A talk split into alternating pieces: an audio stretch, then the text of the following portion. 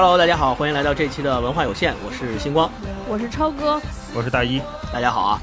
咱们这期节目上线的时候应该是十二月六号了，呃，已经是这个月最大的热点。卡塔尔世界杯赛程过半，现在应该已经到了八分之一决赛，进行到了第六场了，八强也应该决出六个了。不知道咱们分别支持的这些球队，我们录这个节目的时候可能还在，但是大家听到这期节目的时候，不知道他是不是已经打道回府了啊？但是不管怎么样，对我们也是在这半个多月的时间里面，一直跟世界杯发生了非常强的连结，而且我们也都是呃几乎。时间合适的话，每场比赛也都会看，并且还参加了这个什么猜足球比赛的比分的这些小活动。我们也经常会交流一下，说，哎，你今天猜哪个队胜啊？看胜平负，然后看看猜的准不准。就还是沉浸在了这个十一月的世界杯营造的氛围当中。因为大家都知道，世界杯四年一次嘛，跟奥运会一样，也是并列为全球的三大体育赛事之一嘛。那关于世界杯，你们两个有没有什么？记忆上特别深刻的小故事，比如说以前是怎么看世界杯的，家里面的人有没有喜欢看世界杯的，类似的这样的小故事。超哥先来分享一下，因为超哥是体育迷，大家都知道，所以最近这半个月的时间，应该也一直是特别关注这个世界杯啊。哎，我现在发现我也不行了，我发现这个关注体育 跟年龄有特别大的关系。我终于明白了，就是以前我爸有一阵时间特别爱看球，我小的时候，后来我发现我爸不看了，我还说这不行了，不热血了。后来我才发现说看球这个事儿啊，真的和年龄、经历有特别大的关系。现在不是不想看了，主要是熬不动了，真的。熬不了夜。发现，我发现我就变成了这个四年。就是自己变成了自己最瞧不起的人。以前我估计看世界杯的时候，好多人都瞧不起那种说四年一届的球迷，就感觉这个人从来不看球，等到世界杯的时候才涌出来，对吧？好像还特懂、特支持什么。我以前特看不起这种人，现在我就变成了这种人，因为我发现就 是我以前特爱看英超，最早还有看意甲，结果后来后来发现不看了。为什么？就是你熬不到三点，因为英超跟我们那个时间点儿啊，正好是半夜。对，就你真的是第二天要是上班什么的，真是就不上班也熬不动，就感觉我用生命来看球，何必呢？然后就 随着看不动这些，就是国外的五大联赛，就不得不变成了这个四年一届的球迷，就是终于成为了你讨厌的人。然后对，说起这个世界杯的回忆啊，我其实印象最深的应该是上一届。俄罗斯世界杯，当时我怀孕也不用上班，我真的是作为一个孕妇看了每一场，每一场都不落，就是基本上时间都是跟着欧洲时间走的，就是晚上坐那看球，看到应该最后一场好像是正好早上六点踢完，六点踢完之后出去吃个早点，回来睡觉，然后睡起来之后再开始，我真的是一场都没落过。嗯，然后我应该开始第一次特别认真看世界杯的时候，九八年世界杯。法国世界杯，对，因为九四年也看过，跟我爸，我爸好像九四年看的最来劲的时候，但是那前儿我太小了，九四年我可能才八九岁，记得不太清楚了。法国世界杯正好刚上初一，我就记得特清楚。两件事儿，一件事儿是当时我挺喜欢阿根廷队的，阿根廷队因为里边喜欢巴蒂斯图塔，就觉得长得特帅，就所有的看球都是从长得帅开始的。然后也不知道为什么，然后我那前儿还有挺喜欢白岩松的，白岩松是阿根廷的死忠球迷，反正就是各种各样的影响之下，你就喜欢上了，我就喜欢上了阿根廷队。然后阿根廷队好像是那一年被荷兰队淘汰了，我还跟我妈吵架呢。我妈也是那种万年不看球的人，然后我妈 就是那种谁赢支持谁。然后呢，就那天我爸不在家，我跟我妈看了那一场，看完之后，然后我就特生气。最后应该是就是类似于加时阶段，还是什么时候进的，我不记住细节。反正我妈就在那特高兴，然后我就在那。哭，我妈就直接就急了，说你这踢的不好，输了还不让人说，怎么了？就是那种两两个人就是母女感觉要绝交了，因为这个事儿啊。啊，又由这一件事儿就开始勾起了好多。我妈就从这一件事儿说到另外的事啊，你看你晚上也不不学习，就在这看球，看个球输了还不承认，这就像你平时什么什么什么样，就开始了，又开始往后找就数了，对对对对对，嗯，然后反正就是。那个看完之后，感觉跟我妈吵了架，然后就是决赛，巴西踢法国嘛，好像也是后半夜踢的，嗯，踢，然后我妈也不睡觉，我也不睡觉，不知道怎么了，就反正都不睡，就俩人就在那看，看完第二天去上课，我会发现所有人都困，你知道，然后老师就说。困的人都站起来，去后边站着会儿啊，去站站会儿，精神精神。结果都后来发现那节课那是语文课，班主任老师的课。上到后来，班里边至少半个班的同学都在那站着，就是已经后边的墙角站不下，因为不能让你在原地在座位上站嘛，因为你站着会挡后边的同学。老师就说你靠后边站，就后来就是后墙已经站满了，就只能从侧墙站。就后来就变成那一节课上完，我们班除了黑板那面墙，后边这三面墙啊都站着人，都是人。对，然后其中有一些人不得不挨着暖气那儿站，因为夏天嘛，那个暖气是不供暖，就贼冰，还上面那个过去那暖气吧质量也不好，上面很多毛刺儿。我有一同学突然老师举手。跟老师说了，老师怎么了？说老师我腿要破了，被这个暖气硌硌的。后来又说，真是为了看世界杯付出了血的代价，嗯，被看世界杯负伤了。嗯对，就是站了半个墙。然后就是那个韩日世界杯，你要说那个。就阿根廷和荷兰那场嘛，是因为足球和我妈交恶，就要母女绝交。韩日世界杯之后，是因为这场吧，我对我们我一直特别不喜欢的一个老师产生了一点点认知上的改变和提升。以前我特别不喜欢我们班主任，我们班主任教政治的，每天老板着一张脸，然后你知道教政治的人吧，就说话也是那种老甩大词儿，一套一套的，我就觉得这个人 特别油滑，就当时也没有油腻这个词，反正我心中就反正就觉得这个人不咋地。觉得这人第一没感情，第二这人没意思，反正就各种不喜欢。结果就是韩日世界杯的时候，反正我们学校就感觉那一天中国队踢的时候，全员都放假，没有人上课，就都在班里边看球，开着电视。然后我哦，我突然发现那个老师就是他是一个专业球迷男老师，然后就特别特别激动，显示露出了自己真性情的那一面，就是进不了啊什么的，就开始在那带头骂脏话，特别激动。然后他一激动脸就红，然后哎，突然发现这个人还挺有意思的，嗯，也是个性情中人，只是平时不表露，就是突然间让我对他。的有了一丝丝好感，嗯，这就是我有时候觉得世界杯的魅力就是这样。你看，像我妈那种也是万年不看球，我妈就连什么越位这些都搞不清楚。我记得我有一次在节目里边讲过，好像我妈就特逗，说那个有手球、角球呢。他不知道是那个拐角的角，他以为就是碰着了脚就叫角球，然后有一个球打在肩膀上。我妈说这是绑球，这是 壁球，反正就是，就这种。你看这这种水平，还能因为跟我看球急眼了，就觉得哎呀，这就可能是体育运动的魅力。嗯，大老师有吗？有这样的小故事吗？跟我们分享分享。我的故事很小，因为我们家不是运动家庭，也不是这种习惯看体育比赛的。但是呢，也都想凑热闹。我记得应该也是九八年那届的世界杯，就是我还上小学呢，大概可能知道说，哎，最近是有个什么比赛很厉害，很很多人看。那会儿我爸也年轻嘛，他就回来说，哎，儿子，咱得看世界杯，这个多看看体育运动。我说那就看吧。说几点看？说半夜看。我说哎呦，半夜看还挺兴奋。说行，好像是两三点熬夜了，看一个巴西队的比赛，对，终于可以熬夜了，合法熬夜。因为那会儿小朋友，你只有过年春节的时候才能熬夜嘛。对对对，嗯，我说那行，晚上爸爸你叫我上一闹钟什么的，晚上两三点钟就给我弄起来了。弄起来之后，我发现我跟我爸都困，因为没有跟这个对长期的关注啊，其实谁赢无所谓，而且都踢得很好，对吧？你说你支持谁？你你其实就是你知道谁你就支持谁就完了，其他的完全一概不知。我爸就跟我看，我们俩我记得是。硬熬着看了一个上半场，好像也没进什么球。我俩说：“哎呦，困得不行了，说可算中场休息了，咱俩眯一会儿吧。”再一眯就再也没起来。这就是我印象非常深刻的就是我第一次跟世界杯有亲密接触的时候，就是看应该是九八年的世界杯。嗯，后来再到零二年，我讲过也是上学的时候。大家都不上课了，老师就带着我们去那个有大屏幕的那个投影的教室去带我们看世界杯去。我觉得，呃，我们这一波人知道哥斯达黎加这个国家，应该就是从零二年才知道的。要是没有这个比赛，咱谁都不知道还有这么一个国家也能踢足球，然后人踢的还不错啊，还还不错。而且我会发现好多这个国家认识好多国家，真的是因为奥运会和世界杯，以前都没听说过。然后这两天我们家看也是，勾总经常说：“哎，突尼斯这是哪个州的？嗯，是非洲还是都不知道美洲？”对，大老师刚才说那个。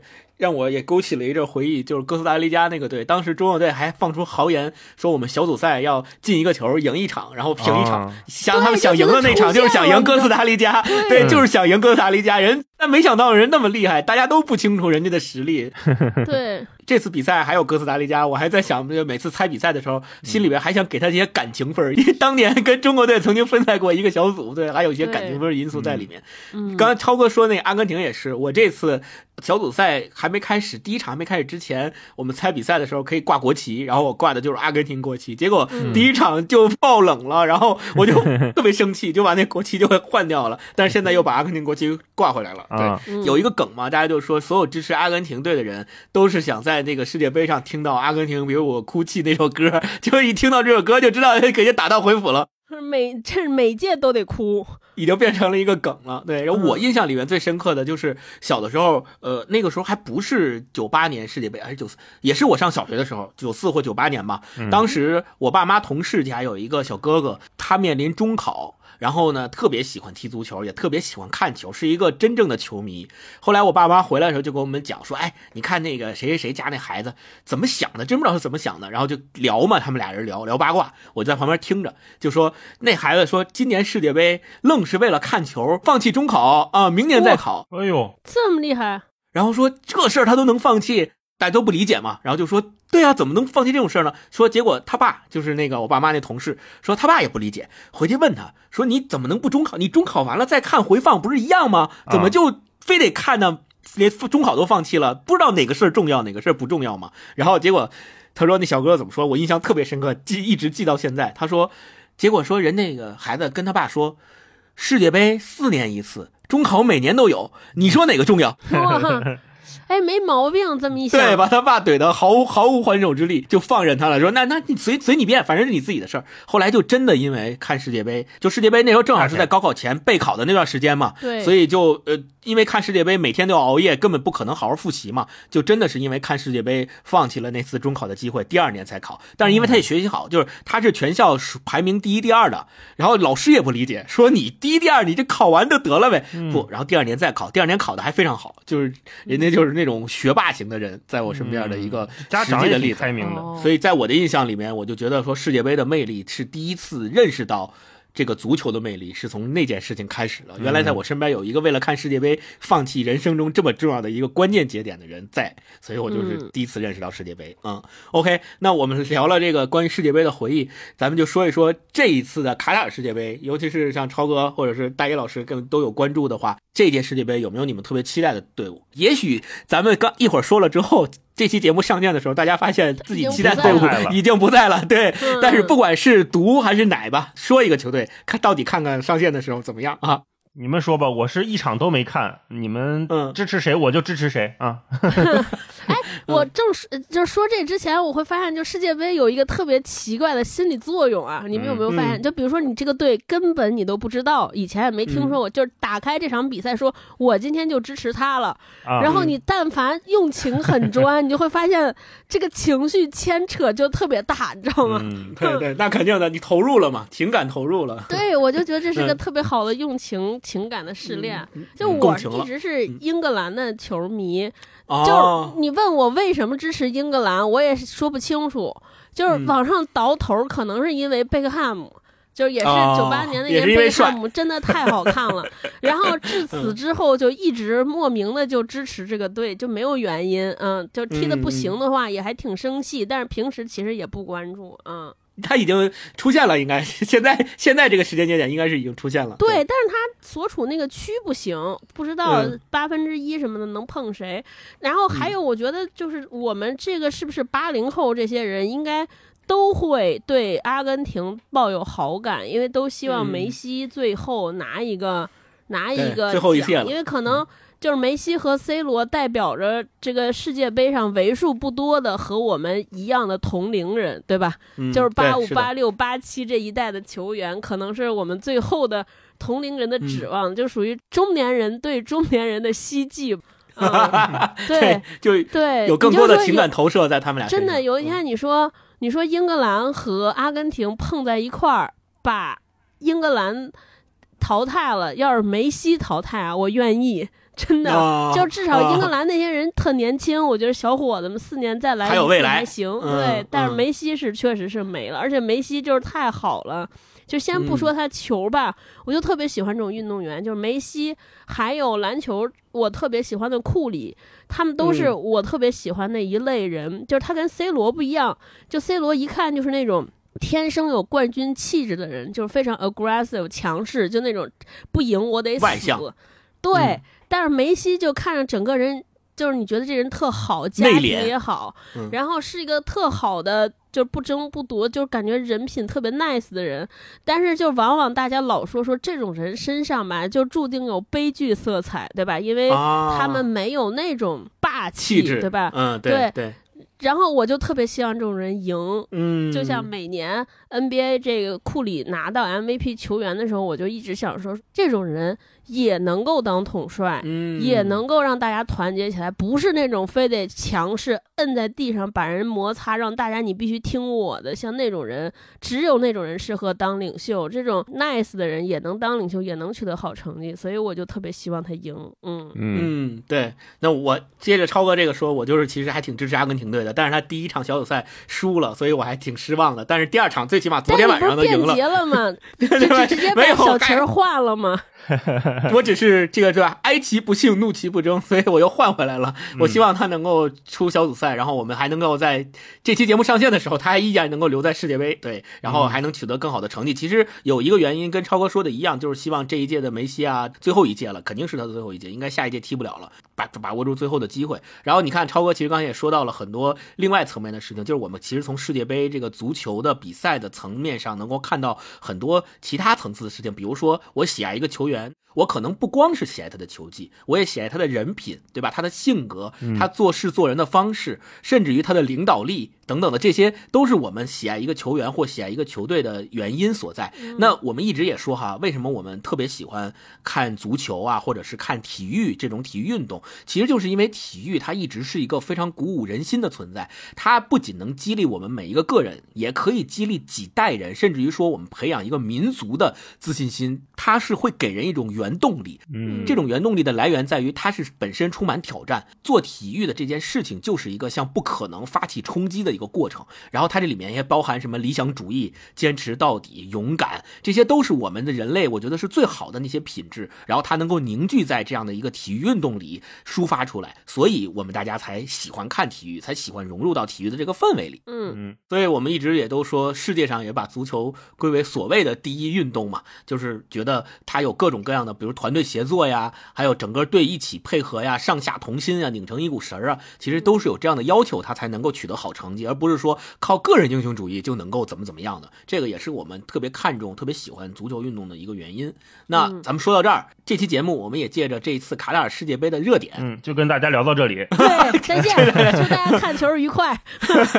我们大我们也跟大家来一起推荐推荐，三个人分别推荐自己看过的、觉得心目中特别好的体育的。有关的电影或者是纪录片啊，嗯给大家。那我们就进入我们这个推荐环节。首先有请大一老师来推荐。你们俩刚才前面聊这个足球世界杯，我是真不擅长。但是我今天推荐这个电影跟世界杯是有非常切题的关系啊。这个电影哦，我以为你要说这电影你也不擅长。也非常不擅。呃，我本来觉得这个事儿有点难，后来我盘了盘，我确实还看过不少体育类的电影。嗯。虽然没有把它当做特别纯粹的那个体育竞技来看，但是看剧情啊，看整个这个体育在一个国家和民族的位置，看出来的东西还是挺有趣的。啊，我推荐的这个电影呢，叫做《高山上的世界杯》。哦啊，这个片，儿非常切题，它就是讲的世界杯。一九九八年的法国世界杯的比赛。啊嗯，，它是一个剧情片，也叫《小喇嘛看世界杯》啊。相比之下，我更喜欢他的那个名字叫《高山上的世界杯》。讲的是什么呢？是在印度一个特别山清水秀的禅院里边，有几位西藏藏族的僧人是球迷，然后其中呢有一个最迷的、最球迷的一个小孩儿，十来岁，特别疯狂，喜欢足球，叫做乌吉，一个小喇嘛。嗯，他们这个寺院里因为很清苦，没有电视，就更不可能熬夜看球。但世界杯开踢了怎么办？他们其实很热爱这个运动，对，他们就得找辙，说我怎么才能熬夜看到这个球，或者看到这个决赛，讲这个故事。嗯那我为什么推荐这部片呢？一是它真真的就是讲世界杯，一九九八年嘛，刚才咱们也都提到了对，，就九八年和零二年的世界杯，大概是咱们三个或者我们这一代人，就是第一次对世界杯有真正感觉的那么一届比赛。对啊，就像我跟我爸似的，一块儿看球嘛，第一次觉得说，哦，足球魅力这么大，可以熬夜父子俩一块儿看啊，是这样的感觉。然后罗纳尔多呀、齐达内、贝克汉姆都是状态特别好的时候，巅峰的时候，让我们开始喜欢他们的时候，我们也都知道那届世界杯最后是东道主法国对战巴西，然后法国三比零赢了，对吧？对，那法国不是第一次举办世界杯，第一次他们是在一九三八年啊啊、，但是呢，这一次是法国第一次获得世界杯冠军，而且还是东道主，所以对，呃很热闹，大家这个现场的气氛也都非常好。然后我也看很多人都说，九八年的世界杯是历史上最经典的一届比赛，也有这个说法哈。嗯、当然这个经不经典，我觉得大概率看跟球迷的年龄有关。就如果是像咱们这种启蒙第一次看的就是九八年世界杯，肯定觉得那个最经典哈。那九八年世界杯也可以多提一句，确实当时进行了赛制改革，从二十四支球队扩大到了三十二个，然后很多品牌。品牌商也开始花大价钱在世界杯的赛场上打各种广告，什么可口可乐呀、耐克啊、麦当劳啊，都商业化起来了对，商业化慢慢就起来了。这其实也是一个全球化开始的标志。呃，我们嗯可以在体育运动这上面看到很明显的，呃，世界上的人都在关心什么。嗯、然后说到可口可乐，就又跟这个电影继续连上了。这个电影一开始的一个场景就是几个僧人在院子里面踢球，但是他们踢的不是真球，是一个易拉罐，一个可口可乐的红色的易拉罐。我当时看的时候觉得，哎呀，这个太像那种，就九十年代、两千年他们做那些广告了。对对对对对，虽然那个九八年的印度对我们来说非常陌生，但是看到这个细节，就隐约能感觉到，好像全球化的浪潮已经开始在世界各地渗透了啊，渗透到世界各地的各个角落了。因为你看，这僧院里面，九八年首先是没有电视，然后肯定也没有手机，也没有各种互联网，但是这里的人不知不觉的已经开始关注世界杯，已经不可避免的爱上这个全世界人最热门的爱的运动，对对最热门、最喜欢的运动了。然后这些小孩踢着踢着这个易拉罐，就踢到了非常严肃的大师兄的脚底下。呃，大师兄就看见说：“那你这闹什么呢？”大师兄就给没收了嘛。没收了给谁呢？这个事儿还没完，拿这个易拉罐啊，给了一个常年看着神坛，然后平时有点爱算卦的另外一个僧人，也算是他们一个 就是编外人员，有点像编外人员。对，平时也不跟他们一块念经，但是也穿着他们那个僧袍，给那么一个人。然后随着这个镜头往下移呀，你就发现这个神坛上呀，很多蜡烛的那个底座，长明灯那个底座，不是别的，都是这个可口可乐易拉罐改的，啊，对，特别好玩，特别可爱，就高高矮矮的，因为这东西又耐烧嘛，又结实。就看到这儿，我就扑哧一笑。就是如果我们盲目拔高一下这个镜头，就可以说，就是以可口可乐为代表的这种全球化，已经从底层逻辑上开始影响所有人了。对，不可避免连喇嘛对吧？对，就是他们很可能也没太喝过可口可乐，也不知道这什么味儿，但是看这个罐儿，看这红色，我就知道，哎，这个东西可以用，对吧？呃，即便是在印度避世的僧侣都不可避免的受到影响，这就是九八年，这就是世界杯，这就是足球的魅力嘛，对吧？而且我们要知道，如果不是当时商业化铺的那么大，可口可乐它能够深入到那个寺庙所在的那个小城镇、那个小地方的话，他们手边没这些东西可用，他也看不见，他也没法用。没错他能用上就说明已经很多了，在他身边抚养即市。对你想这易拉罐怎么来的？就顺着星光这个说，就肯定不是僧人自己买的，就是他们的日子还是过得挺清苦的。他们平时吃饭啊什么的，电影里也拍。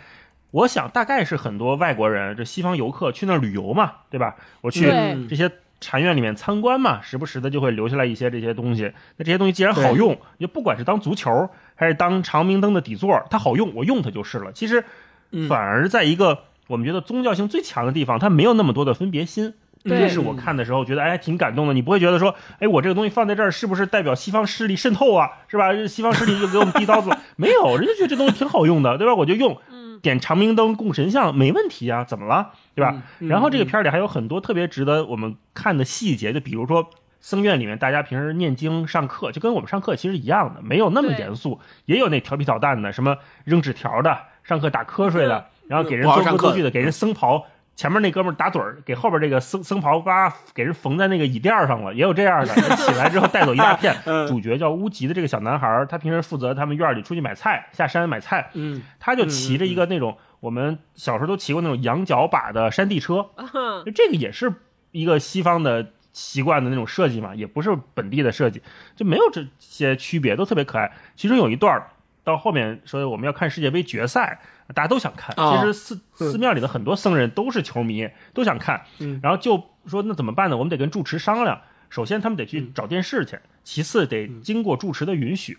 呃，就派这个平时非常严格的大师兄来问住持这事儿行不行啊？大师兄看上去严格，其实还是很照顾这些呃师弟们的对哈。对对嗯对，然后住持呢是一个特别老的一个老头儿，老头儿就问说：“哎，什么是世界杯？”大师兄说：“嗯、就是两个文明国家为一个球你争我夺。打仗，对，住持说：“嗯，那真是好斗。那有人动手喽？”然后大师兄还特别欠儿说：“呃，只有必要的时候才动手。”然后住持又问大师兄也是个懂球的，我跟你说，对对对大师兄绝对懂球。对，住持说，就挠挠头说：“哎，那跟性有关吗？”大师兄说：“嗯，放心，跟性无关。”然后住持就问我说：“那你怎么知道这么多？” 大师兄就笑。大师兄其实也是一球迷，就是一直在是是是，扮演一个说我得严肃一点嘛，不能让你们乱闹。嗯，然后住持又问说：“呃，那几点打仗啊？”然后大师兄说：“啊，打什么仗啊？”然后说几点两个国家为一个球打仗。哦，那个呀，我想大概午夜左右吧。然后住持说：“这个时间打仗真是奇怪。那赢了能得到什么呢？”大师兄说：“一个杯子。一个杯子，世界杯那个杯，对，哎对，”哎，然后我看到这儿，我觉得哎呀，太可爱了，这群人。嗯还有呢，就是这个电影，如果大家仔细去看的话，还有一些很多就是我们节目里不好展开说的啊，就比如说细节啊我，们看这个电影一开始拍到僧人的宿舍里面，就有一个非常好看的西藏布达拉宫的照片贴在墙上。就住持嗯担心的是，他们这一群僧人是不是这一辈子还能回的回不去拉萨？因为拉萨对他们来说是个圣地。那中间他们还接收了两个从中国过去的藏民，他们为什么去我们就不说了，因为那几年确实有很多藏族的僧人从咱们这边到印度。整部电影最后有一段话说的特别好，就是住持说，在脚上穿皮鞋跟地上覆盖皮毛是一样的，也就是说，敌人跟空间是一样的，是无所不在的。我们不可能征服所有的敌人，但是如果一个人可以战胜他的恨意，就等于战胜了所有的敌人，战胜了世界上所有的不满足，战胜所有因为自我产生出来的痛苦。我要如何面对恶魔呢？将自己从伤害中释放，并解放那些深陷苦海的人。要把自我抛开，爱别人如同爱自己。如果困难是可以解决的，那为什么要不快乐呢？如果困难不能解决，那不快乐又有何用呢？啊，这一段对，呃，他讲这一段的时候。也想起了一个非常好听的他们藏族的那种音乐，一会儿回头给大家放一下。嗯，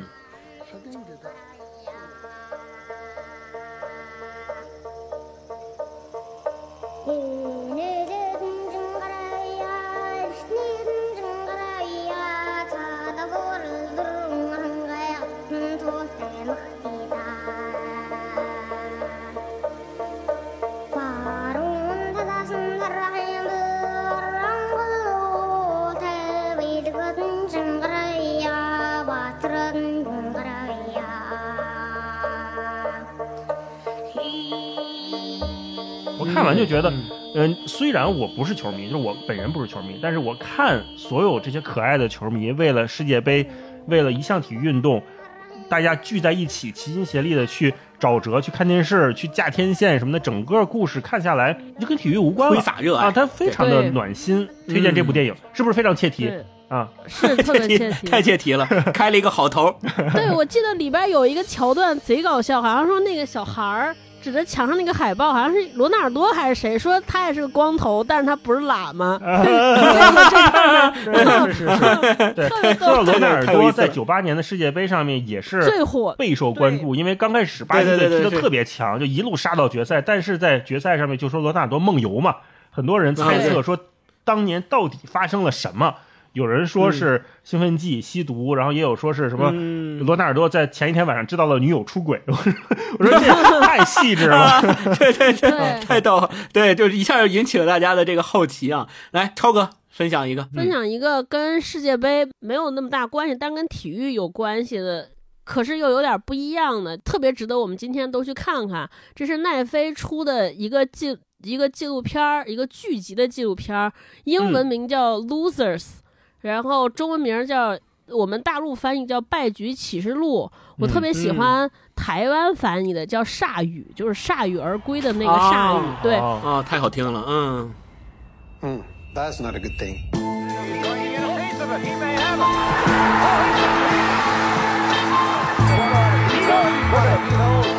He may have it. She was not expected to actually win the race. 还是八集，每一集就二十多分钟，半个小时吧，就讲了一堆就是在各种体育赛事中就输的这些人，就这些人的输，各种各样的输，各种各样的失败者，有的是因为运气不好，比如说他第几集就讲了一个。高尔夫球选手，他有可能会成为法国一百年来第一个获得欧洲这高尔夫球欧巡赛冠军的人，而且他嗯当时在最后几个洞一直领先嘛。大家知道高尔夫球，它不是说你得用最少的杆数打进那个规定的洞你就赢嘛？他在倒数第一杆的时候还领先三洞呢，没啥大问题，他就赢了。结果这这哥们儿就连着失误好几回，命不好，一会儿把球打在水里，一会儿打在沙子里边儿，结果这是以嗯最不嗯可能的方式输掉。就有的是因为运气不好，还有的是因为这个。呃，种族的问题就是偏见，比如有一个哦黑人花样女滑冰运动员，她虽然技巧特别高，但是那个时候在大家知道花样滑冰嗯。上面，大家对于花样滑冰女选手都是有那种固定的范式，觉得你都得是冰冰雪公主，但是一个黑人女性不可能成为冰雪公主，所以她一直得不了高分，一直也没有拿到梦寐以求的金牌，这是因为大环境所致。还有的人是因为这个自自我放弃，就里边有一个小伙子，那一期叫 Black Jack 黑杰克，就这个人是在白人球员里面打球最好，所有人都认为他能进 NBA，但是他每次去试训什么都是喝酒、酗酒、哦打架，就是自己把自己的职业生涯都断了。但是最后这些就是有，反正就是各种各样的失败者。但是最后都大家获得了很好的结局。之后这里边我特别喜欢的两集，一个是第一集，第一集这个主角是一个拳击手，嗯这个人后来是成为了特别著名的影片叫《百万美元宝贝》拳击的顾问。就所有的嗯拳击的专业顾问就是这哥们儿。那一集的名字好像叫做中文翻译过来应该是想当演员的拳击手。这集是所有系列里边的开篇第一集。这哥们儿上来就说：“我是个拳击手，但是每次打拳击比赛的时候，我就希望刮龙卷风。”就是希望这个 比赛不要举行啊哦，这这都是大家都就是这个比赛完蛋了。为什么呢？因为他一点儿都不喜欢打拳，嗯他走上哦拳击道路就是因为他爸，就他嗯爸是哦他们家里边又强势又暴力这么一个人，他走上拳击生涯无路可选。然后呢，他就是稀里糊涂的打比赛，稀里糊涂的赢。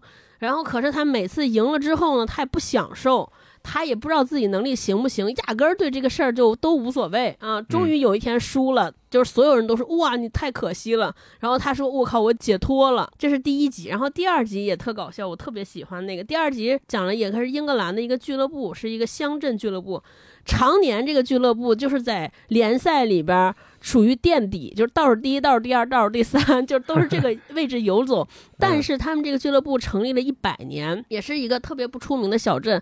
有一年英国联赛开始改革，大家知道英国联赛不是好几级嘛，就是英甲、英乙、英超什么的，他们是嗯。属于英乙，就是最垫底那个联赛，就是那个级别比赛里边的垫底球队。如果你这个今年这个赛季的比赛你还是倒数第一，你这俱乐部就得解散了，你就得嗯，降级，降级对于嗯他们来说，就是这俱乐部 就得解散，完了，他们这些职业球员就得变成这个没工作了，就得一边打工一边踢球。然后这哥几个说：“可咋整啊？咱们不能像以往一样，咱得做点啥吧。”就然后联赛最后一轮的时候，他们还是倒数第三呢。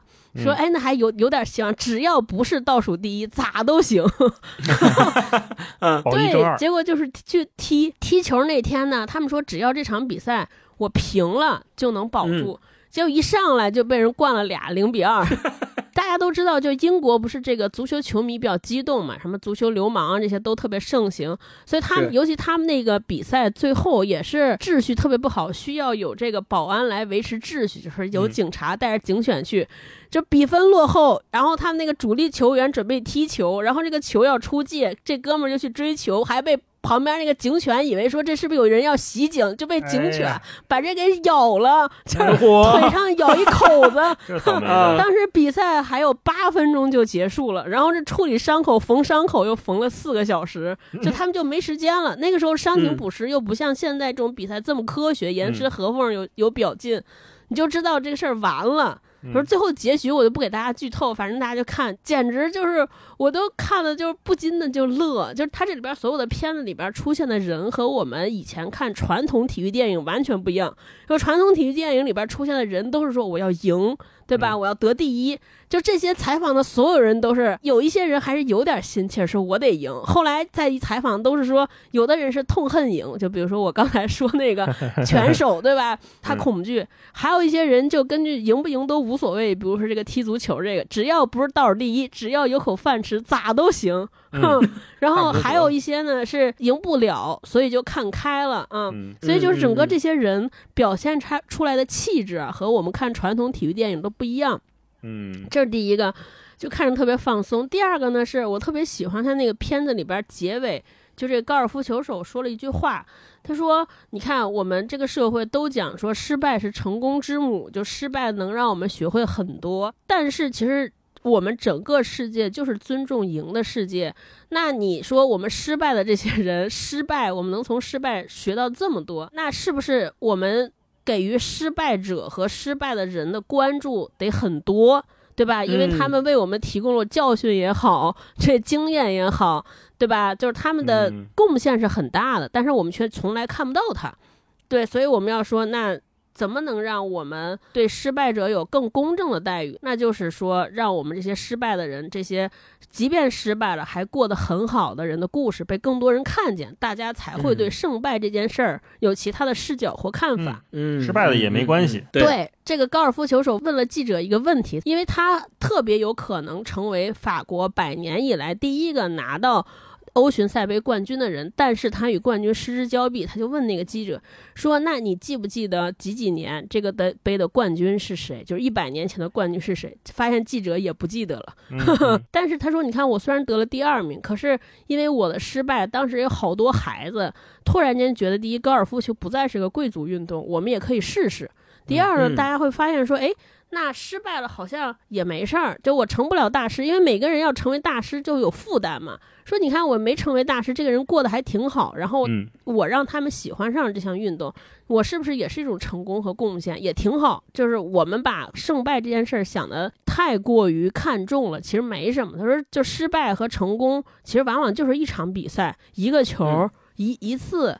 但是你说足球这件事儿，或者运动这件事，是一个非常长期的过程。我们为什么要我们要思考说我们要为什么要运动？我们为什么从事这个？当你把这些想清楚之后，就会发现胜败其实没有那么重要。对，哎呀，然后给我看完觉得还特好，嗯，嗯嗯这个挺好的，失败了也没什么关系。对，For a reason, you know?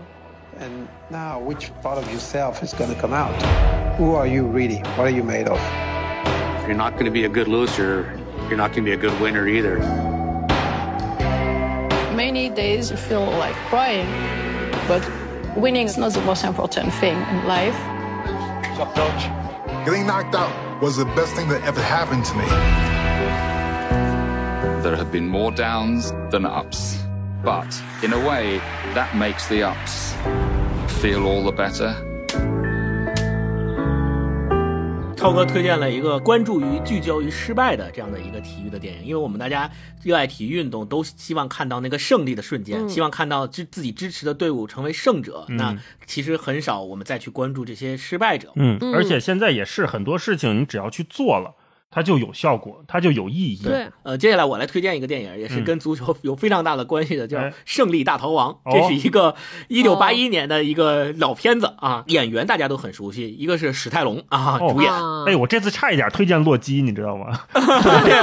还有迈克尔·凯恩。迈克尔·凯恩哦大家说这名字不知道，但是呢，我一说是贝尔演的那版蝙蝠侠里面的老管家的演员，哎，就知道了。那个时候他演这个《胜利大逃亡》的时候还是很年轻的，大家也可以看看他嗯年轻时候的样子，也挺帅的。的一个小伙子，就是你让我想英国人长什么样，老了什么样，就是他那张脸，就是他，哎对对就史泰龙，然后嗯迈克尔凯恩，还有谁参演呢？还有球王贝利也参演了。哦，对，后面我还会说，这个电影的导演为了拍摄这个电影，因为它是一个基于历史上真实发生的背景改编的，嗯所以他还邀请了当时很多的。足球名宿来参演这个电影，嗯、啊当时有很多，包括这个德国的，包括比利时的、荷兰的，很多当时特别有名的足球运动员都参与了。当然，咱们现在可能都不太了解了，那个八十年代初的呃足球的运动员们。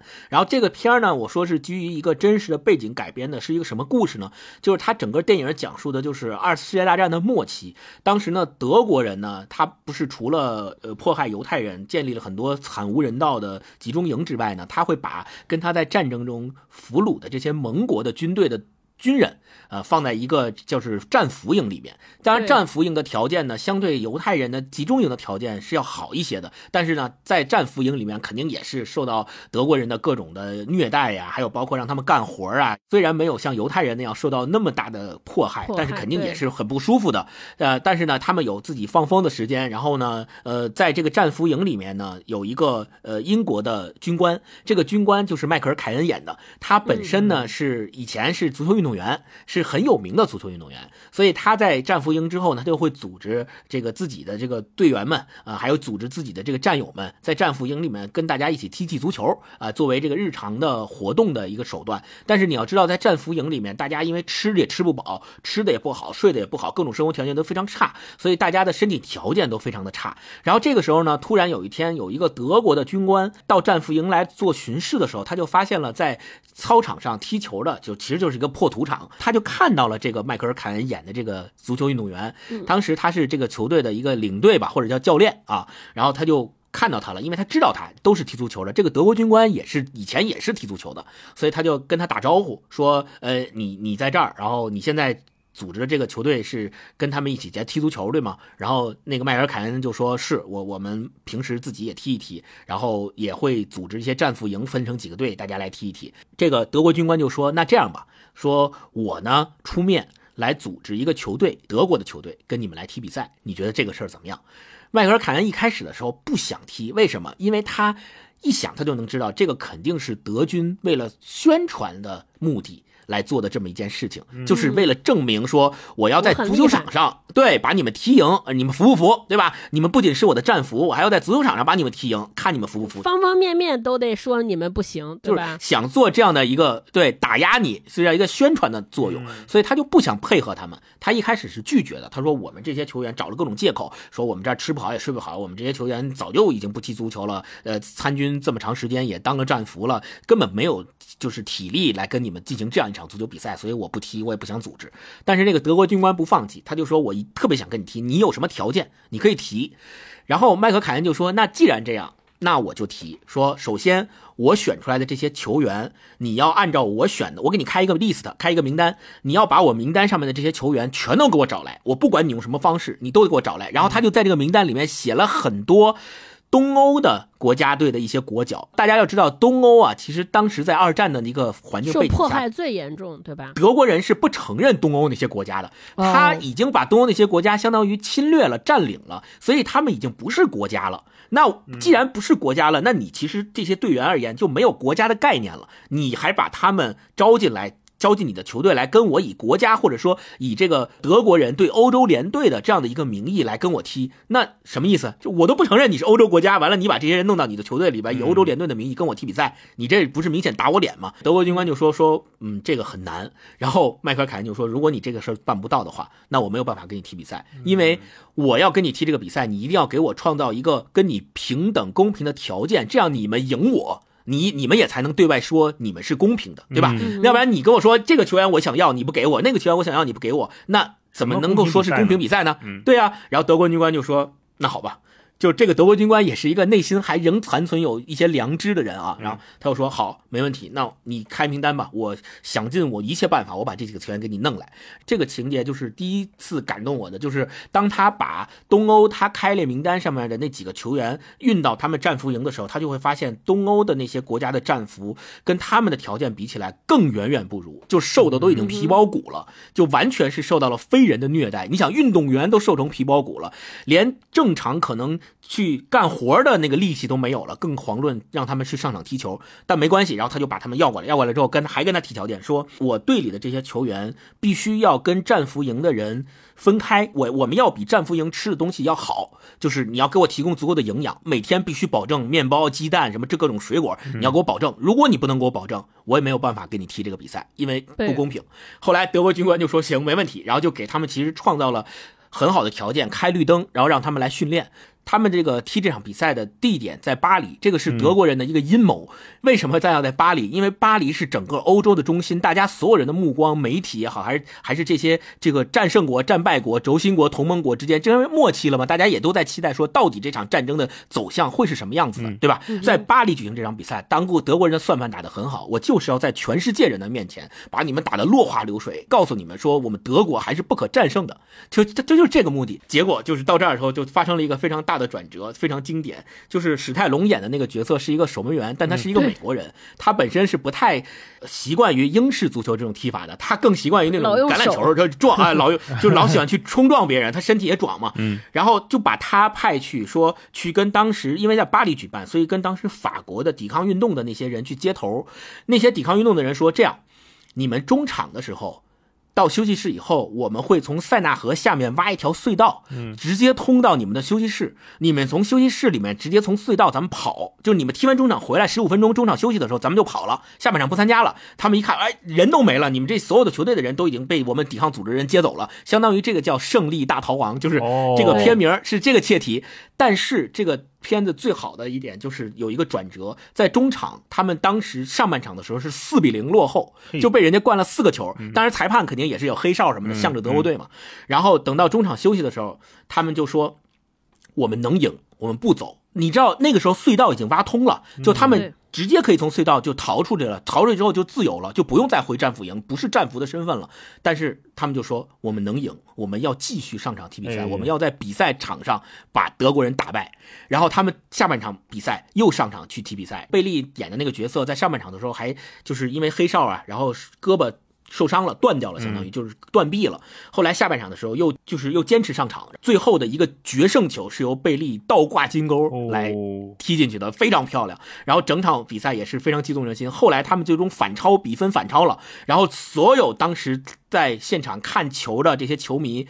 都非常的激动，因为都是盟国的嘛，对吧？都是法国球迷，然后就是非常激动，然后就大家得为一起为他们加油。最后的最后，我就不剧透了，可能会疑问说，哎，那他们中场想要逃亡的这个计划是不是最后没有实施？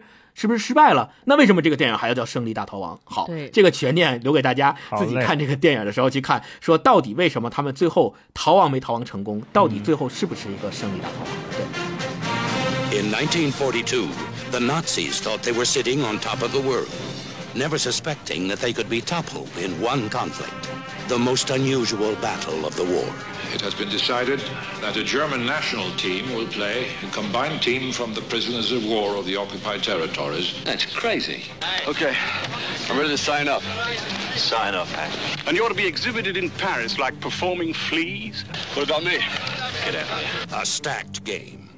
我为什么推荐这个电影？主要原因第一是因为他拍的确实很好，而且他当时也请导演请到了很多那个时候欧洲的各个国家的国脚一起来球星，呃，一起来演这个电影，并且整个电影我刚才前面也说到了，体育运动之所以有这么大的魅力，实际上就是因为它能够非常大的增强所谓的民族自信心。在那个战争的年代下，通过这样的一场小小的比赛，其实我们可以看到。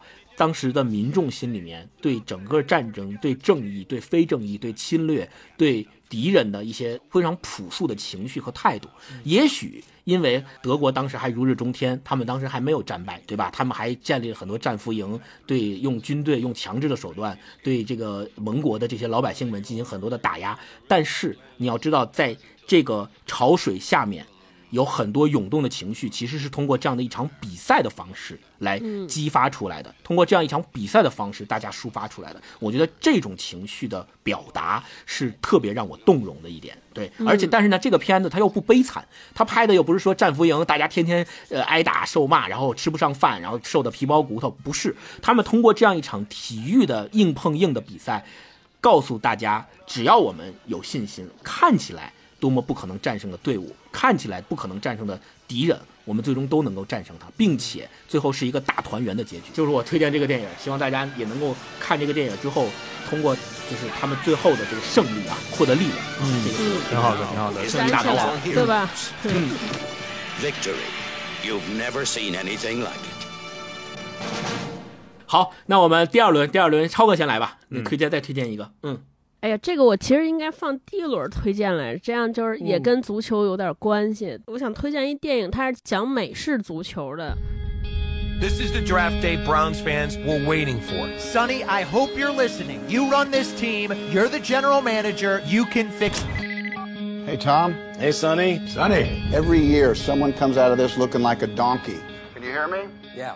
Good, because tomorrow I got a feeling. 但是哦它又和我们传统看的那个有点不一样。嗯就这个嗯电影名字叫《选秀日》，就他是嗯我唯一看的这么多电影讲体育电影里边没有不是以体育赛事和体育比赛为主线的。我们都知道，就是 NBA 啊，呃，像像美国的很多大联盟里边都有一个机制，就是选秀。它选秀的顺位，每个球队的选秀顺位都是根据你头一年比赛的这个比赛的成绩决定的。你去年比赛最差，那你今年就拿到第一个能选状元签儿，你就能可能选一个当季最好的球员，然后让你这个看上去让这些球队的实力能够势均力敌，能够均衡，这是这个每个联盟的一个规则。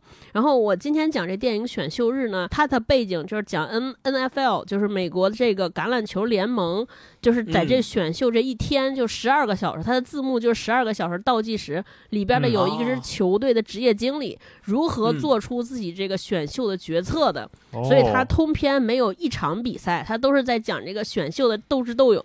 就大家可能说，哎，这选秀怎么能斗智斗勇呢？嗯就他其实，在选秀的过程中，就是是有一个机制就可以做交易的。比如说，我今天拿了状元圈儿。然后，但是呢，就是大一他们那个球队可能就是实力很强，他们选秀的顺位是靠后的，那嗯咱俩可以交换。啊、哦我把我的这个状元的签儿的名次给你，你可以第一个选。哦，这个签儿是可以转让的，相当于对，可以转让。对，哦第一是签儿可以转让，然后咱们俩之间，你你可以跟跟我换任何，你比如说，你可以把你明年的选秀顺位给我，对吧？第一顺位给我，或者是你给我也可以给点或者是钱什么的，是吧？给个人，我我看中你俩队员，你跟我换，反正这个、第一个是它可以有这种交易的机制和空间，嗯第二个呢就是它非常刺激，就是选秀是怎么选的？比如咱们三个都是职业经理人，现场打电话就跟线上会议一样，贼刺激。哦，对，是我比如说我是第一位，大一是第二位，星光第三位，每个队有十分钟时间。咱们现在嗯都不在现场，咱在那连线，第一个选，然后一到我的时候，那个啪倒计时，全国都看着我，就十分钟倒计时，啪啪表在转。比如说我要跟大一这个换怎么办？嗯咱俩同时给组委会打电话，嗯说好这哦十分钟之内，把我的位置，我的第一位顺位转让给大一了，咱俩同时在十分钟之内。给这个组委会打电话，好停止，然后大一再上来选，然后这一切都是公开、公正、透明，而且随时可以进行，只要这十分钟的时间没完结，都可以操作。嘿，嗯，整的跟比赛似的，还挺精彩，还挺刺激。非常 刺激，给我整紧张了。说的虽然没有什么事儿，但是我现在有点紧张。是，就是这里边讲的是整个这个故事的男主角呢，他们这个球队呢是处于中游，但嗯是他们所在这个城市叫克里夫兰，克利夫兰骑士队，大家都知道，骑士队，詹姆斯所在的城市，这个城市是有非常深厚的呃橄榄球的传统，所有人的生计和生命都指望在这儿。就就说我们这这个城市，对吧？怎么能有球队不行呢？它是一个产业啊，对大家都看着呢啊。就这个城市的荣耀就压在这个上面了。这个足球经理人，这个球队的经理，他父亲本身一直是执教这个这个城市的球队的，可是是这个哦城市的荣耀和传奇啊、嗯然后一直是先是球员，后来是教练，然后但是他父亲前不久就去世了。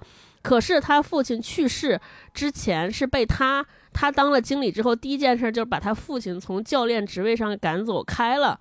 当然，这最后有有哦有隐情，为什么把他爸开了？但其实外界都很不解。然后，总之，这个经理人背负了各种吧家人的不解，同时这个球队的成绩也不行，而且他去选秀之前呢，这个球队的这个金主还找他，是因为金主就是跟他说说这个球队成绩行不行无所谓，但是我们需要有关注度，希望有球星，对吧？只要大家买票来就行。至于球好不好无所谓，能不能赢无所谓。你要是做不到这点，那意思就是那我就把你开了。反正就是在各种压力之下，就开始进入这十二个小时的运作。运作之前，他得到一个机会，就他们本来是第七顺位选，他已经想好了要选谁了。临走时候写一标签，说我无论如何都要选某个人，给自己做一便签揣兜里边。结果揣兜里 一出去，就先是被这个金主请到这儿谈话。就是话里话外透这意思，说你得给我整点动静啊，咱们得卖票啊，得挣钱啊，然后就走了。走了之后呢，这个时候其他球队来给他打一电话，说我给你一个，以前你不是第七吗？咱俩做个交易，我把我们第一轮选秀顺位给你，你可以选一个大热的四分位，就有点说你突然间可以选科比，可以选乔丹了。但是这个消息虽然是暗中交易的，是在开赛前几个，就是选秀之前几个小时交易的，但是突然间全国上下都知道了，然后在 Twitter 上也知道了，然后他们这个球队金主贼高兴，说好，你看吧，终于我拿到了一个可以出去显摆，让全国人民关注我的日子，直接还坐了直升飞机从克利夫兰飞到了纽约现场，准备大家都知道，不是选秀完了之后有一个环节，就是给这个新的球员赐球衣，对吧？就是戴上帽，有一个仪式。这老板贼高兴，亲自坐专机飞到了纽约，准备来做这个。结果在这个十分钟之内发生了好多的故事。这个电影我觉得特别精彩，在于它从一开始就铺设了，因为。在选秀的过程中，会有各种各样的暗线，比如说有的球星会给他打电话说：“我想去你那儿啊，咱俩咱俩说好了。”但是他又不能跟这个球星说：“ 说我就选你了。”这话不能透露。就这些，还有是球探之间，球探之间会给他递好多的情报，说：“你看这个，他一直在想说，这个第一位这个人是不是是不是足够好。”对吧？为什么所有人都说他完美的？他到底有没有 bug？有没有纰漏？他是不是个真正厉害的人？然后会有这些私家侦探给他讲这些球星背后有什么猫腻儿？是不是他是不是好的？有有这种八卦故事。第三个就是还有很多的这个俱乐部之间和这个职业经理人之间的这种勾当哈。比如说，如果一样的球星球星，比如说第一轮选他可能就是身价是五百万。同样是他放到第七选的，可能就少花几百万，也有这种之间的博弈，就是所有的人都在博弈，特别紧张哈。最后这个电影在几分钟之内出现了各种的反转，特别刺激。就这个电影一开始，无论这个这个职业经理人接任何人的电话当中，一直都给他们强调一件事情：说你每个人只能被选择一次，一直给你一个潜意识说，每一个队在整个选秀过程中。你只能做一次抉择，只有一次机会。对，只有一次机会。结果你看，最后电影的反转特别精彩。你会发现他在短短的几分钟之内跟各个人做交易，最后让自己的球队有了各种各样的选择的变化，可刺激呢。这个电影应该小两个小时吧，一切都在最后三十分钟发生了天旋地转的变化和逆转，然后哇，然后每个人看得很很爽快，对，然后每个人都 拿到了自己想要的，但这个想要都是意料之外的，哇，然后我我就我就觉得看的热血沸腾。就我之所以推荐这个电影，一方面呢是说。就我们以前看的所有的体育电影，它其实都是赛场上面的角逐，很少有镜头是讲背后，对吧？就是体育除了一项赛事，它其实还是一个游戏，是资本的游戏也好，金钱的游戏也好，它背后它其实还是一个职场，还是一个圈层。运动员其实只是冰山浮出水面的一小角。更多的是支持整个这个职业体育背后的这些机制也好，这些各行各各业的人也好，我觉得大家就可以通过这部电影看看这些冰山之下的这些人到底在做什么，然后大家就慢慢弄清楚这个机制，我觉得还挺有意思。第二件事儿呢，我会发现这个大家也可以把它当成一个职场片儿看，就职场片儿 看，因为我们一直对于职业经理人这个词。其实我不知道你们俩，我自己是是有这个抵触心理的，因为就是一说到职业经理人，我想的就是那种特别会来事儿，但能力也那样，就特别擅长这个，只会管人，只会当领导，只会当领导，对对对对，就是特别擅长在这种方面游走。对他到底职业在哪看不着。反正这一次我职业油滑，对对对。然后看完这个电影之后，我才知道所谓职业经理人的职业在哪儿，以及职业经理人有多么重要啊！我觉得这大概就是给这个职业经理人这个阶层进行一个非常好的洗白，就确实很厉害。嗯就是整个职业经理人在这个选秀的过程中，一方面受到了刚才金主的压力。他队里边的球员也给他压力，他重金聘请来的教练也给他压力。到最后五分钟的时候，所有人教练跟他说辞职，我不干了，对吧？嗯你这瞎逼选，你这干啥呢？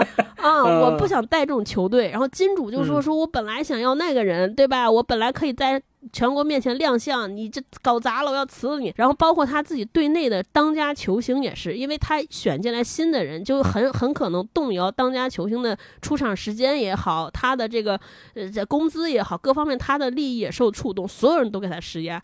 然后职业经理人就说了一句话：“让我做我的工作。”你们做好你们的事儿，让我来做我我的工作。说你你要辞我，你五分钟之后再辞；你要辞职，你过了今天晚上再辞。你们都别动，都别动，嗯都等我。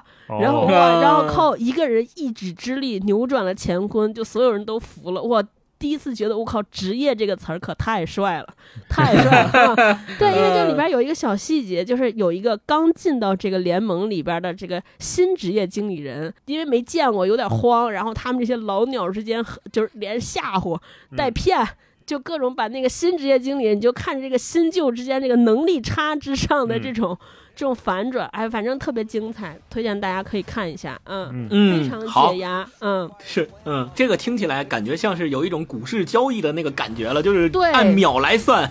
真的，对，这嗯高频交易得按秒算，就是大家争分夺秒啊。就最后一场交易，大屏幕上写着还有倒数，还有三分钟五十六秒，他不选就没了嘛。在这三分钟五十六秒，他打了三个电话，还做了俩交易，可精彩了。嗯，太棒了啊！对，You're on Twitter? You're not. I love having the number one pick. I hope that you would. The Cleveland Browns are now on the clock. It's go time, boss. You go on road. Who are you going to take? What's happening? Who you picking? You son of a. I need five minutes, and then you can fire me. I got Tom Michaels on the line. Sonny, are we trading six? I quit, Sonny. Don't quit. See what I do from here. You're gonna like this. The football world is in shock, wondering what exactly the Cleveland Browns' Sonny Weaver Jr. is cooking up here. They're not going to believe what's happening. You make this deal right now. Say it with me. An absolute stunner. Okay, screw it. No more offers.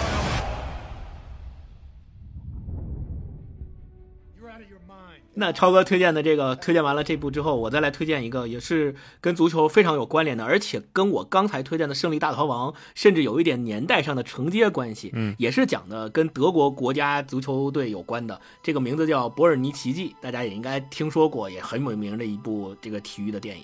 它讲的其实是一九五四年瑞士世界杯的时候，德国队在决赛里面爆冷逆转了匈牙利队。当时匈牙利队是世界上最最厉害的足球队，他是四年保持不败的记录。所有的人都认为匈牙利队拿那届的世界杯冠军是毫无意外的，但是德国队恰恰是在那一届的世界杯决赛场上，在先落后的情况下逆转拿到了这届世界杯的冠军。然后为什么说伯尔尼奇迹，我们把它称为是一个奇迹呢？就是因为。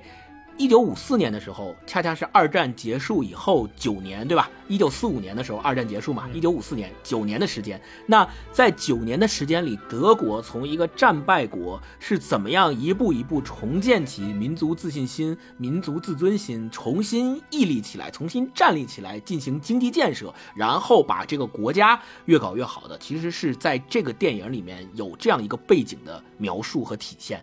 正是在一九五四年，德国他第一次以非种子队的身份拿到了那一届的世界杯冠军，然后因为这个夺冠的事情，激励了整个德意志民族的自信心。呃，那个时候我们说德意志民族可能还有一点疑问，是在于当时东德和西德还是分开的呢。这一次是主要以西德这个球队去参加瑞士世界杯夺冠为背景来讲述的，但是我们发现在这个电影里面也有东德的球迷。同时在看这个球比赛，然后也支持德国队拿到了世界杯这样的画面和这样的情节，所以我们也就知道说，其实这一次的世界杯夺冠对整个那个时候德意志民族在战后进行经济重建和民族自信心的重建的过程当中是非常重要的一种激励和动力的来源。如果详细来说的话，大概可以分两条主线。第一条主线就是讲的一个家庭的故事。这个家庭的爸爸他因为参军，然后呢被前苏联俘虏了，在前苏联做了十一年的战俘。战争结束之前他就已经被俘了，然后在一直在前苏联被关押着，直到一九五四年的时候，他才回到了德国，被放回来了，然后跟自己的家人见面了。那个时候他们家有三个孩子，然后这个片子的主角是他最小的儿子。这个最小的儿子是一个非常非常标准的小球迷，他特别特别喜欢当时西德的这个国家队的一个主力的前锋，也是我们这个片子的最后攻入那个反超制胜一球的那个前锋。他特别喜欢他，而且那个前锋就住在他们家的那个小镇上，就是他们是同一个地区的人，相当于他给那个前锋当球童，就是他帮他拎包，然后呢跟他一起去训练，然后呢前锋跟他说：“你跟我一起去训练呢，我可以把你带进球场，球场你可以免费看我们的比赛。”是俩人有这样的一个友谊的关系。前锋也特别喜欢这个小孩，因为小孩特别可爱，他自己为了补贴家用卖自己卷的烟卷，然后补贴家用，特别懂事儿，也是照顾他在在家里面帮他妈妈一起，因为他们家整个是一个开酒吧的这么一个家庭。然后他的哥哥呢，其实是一个有点左派的，因为他父亲十一年都没有在家，一直是他们家只有妈妈没有爸爸这个角色的出现，所以他爸爸回来之后也一直融融入不进他们家这个家庭，因为跟自己的孩子也十一年都没有见过面了，甚至于在被俘之前他都没有见过这个最小的孩子，就是这个小球迷都没见过他，所以他跟他自己的孩子之间有很多隔阂的部分，互相不理解的部分。他的大儿子是一个相对来讲比较左派，后来他大儿子也去东德了，就是留下一封信跟他说我要走了，我要离开这个家了，我要离开这个国家了，我要去东德了。所以他大儿子也是去到了东德，相当于这个家庭也是处在一个怎么说分崩离析的一个边缘，然后也是处在一个战后怎么样能够把这个家再次凝聚为一个家的这样的一个难题。然后他父亲也不理解他儿子，他回来之后还想继续去煤矿工作，但是他一下到井下，那个机器一响起来就会引发他的。战争的 PTSD 的症状，他根本听不了那个声音，他觉得炸弹在他耳边炸响，所以他也没有办法在煤矿工作，所以工作也是一个非常没有着落的状态。家庭也不理解他，觉得他是一个战俘，然后回来之后说的话，他的认知，他的那些经验都跟他的家庭格格不入，所以就很难是一个融入的状态。但是他又是他们的父亲，然后他的女儿呢，本身是一个。很早就接受了西方思想的这么一个女孩，所以你就可想而知，家庭里面每个孩子都有每个孩子不同的兴趣爱好和这个面相和视角。那他的爸爸回来之后，又是一个特别顽固的这么的一个形象，那他怎么样融入这个家庭？其实他父亲的形象就是当时德国整个民族和整个社会在战后一个分崩离析状态的缩影。所以，当我们看到说他的父亲十一年之后被前苏联放回来，下火车重新见到他的家人的时候，又激动又彷徨。又感动，然后又流眼泪，但是又不知道接下来的路怎么走的那个状态，和影片的结尾，他开车带着他的小儿子。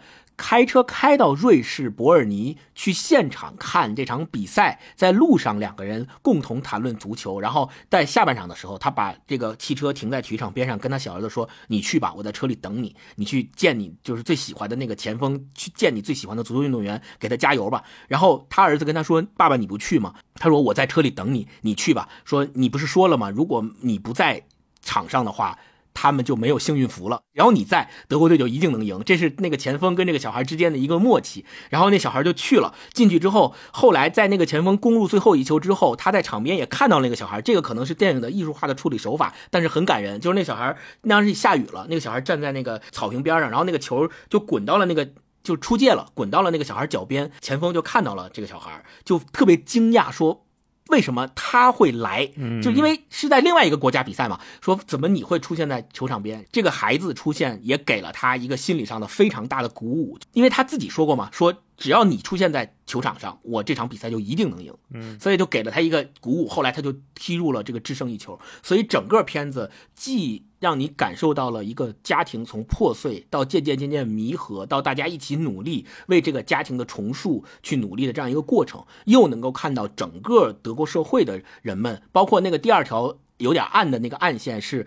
德国当时的一个记者，他带着他的未婚妻去现场去看那个比赛，特别有意思的就是那个，当时他他老婆不懂足球，就说足说你要去现场报道，那不就是二十四个人在场上抢一个球的无聊游戏吗？那有什么可报道的？然后后来结果他跟他去了那个，对，后来他去了现场之后，也被整个场上的一个气氛沉浸进去了，然后所吸引。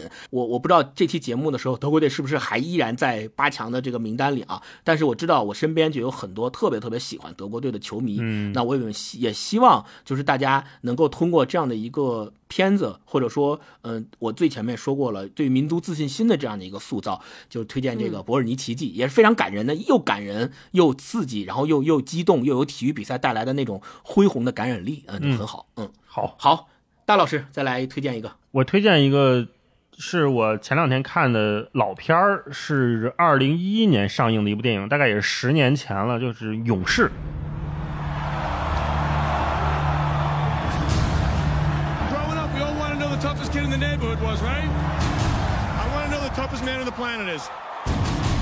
That's what we're going to find out. Brendan, it's me, Pop. What are you doing here? Tommy's back. 汤姆哈迪和乔尔埃哲顿演的《勇士》，那讲什么呢？就是两个兄弟，一个是退伍军人或者说逃逸军人吧，另外一个是物理老师。两个人呢分别多年，然后为了不同的目标，最终走上了这个 MMA 综合格斗的赛场，呃，面临一场对决，是一个非常热血然后感人的故事。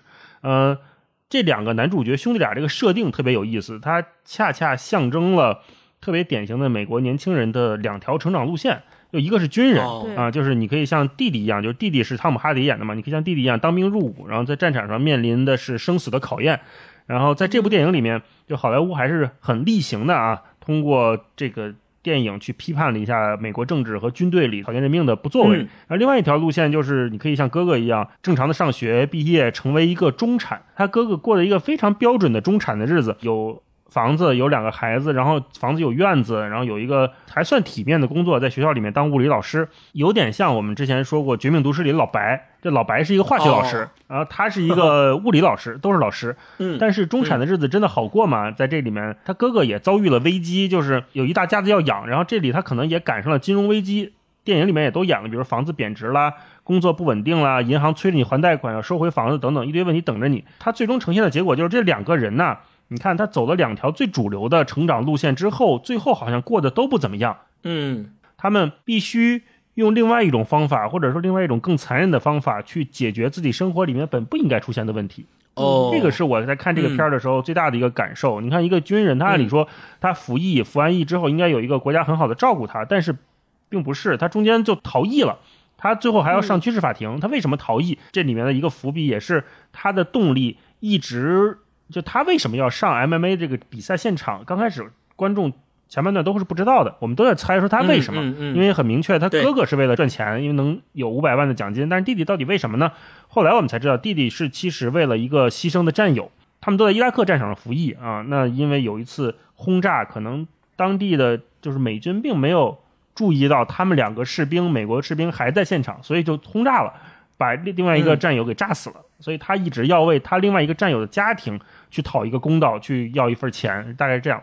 嗯嗯嗯，那这个电影就主线是这个，但是它另外还有一条线，就跟星光说的一样，里面也有一个缺席的父亲和战争的背景啊、哦它嗯非常吸引我的是，这个电影一开始并没有从这两个男主角开始讲，而是从他一个看起来有点失败的有酒瘾的父亲的视角进入，然后出现了一个非常重要的线索，就是父亲一直在听一个随身听，随身听里面放的是一个像有声书广播剧一样的东西，放的就是哦梅尔维尔的《白鲸》或者叫《白鲸记》哦那部小说、啊。那我们都知道，就是经典美国文学史上最有名或者最伟大的小说之一就是《白鲸记》。我们也之前聊过很多跟动物相关的作品，都在讨论人和自然的关系，人和欲望的关系。那为什么是《白鲸记》呢？就这个父亲的背景也很有趣，就是说这个电影它的层次非常多。父亲的背景我们知道，他也曾经是个军人，嗯按他的年龄推算，呃，大概也是上过战场。如果是小儿子是在伊拉克服役的话，他按照父亲的年龄，应该是参加过当年的越战的。对越战是五五年到七五年嘛，嗯这正好是这个父亲正当年的时候。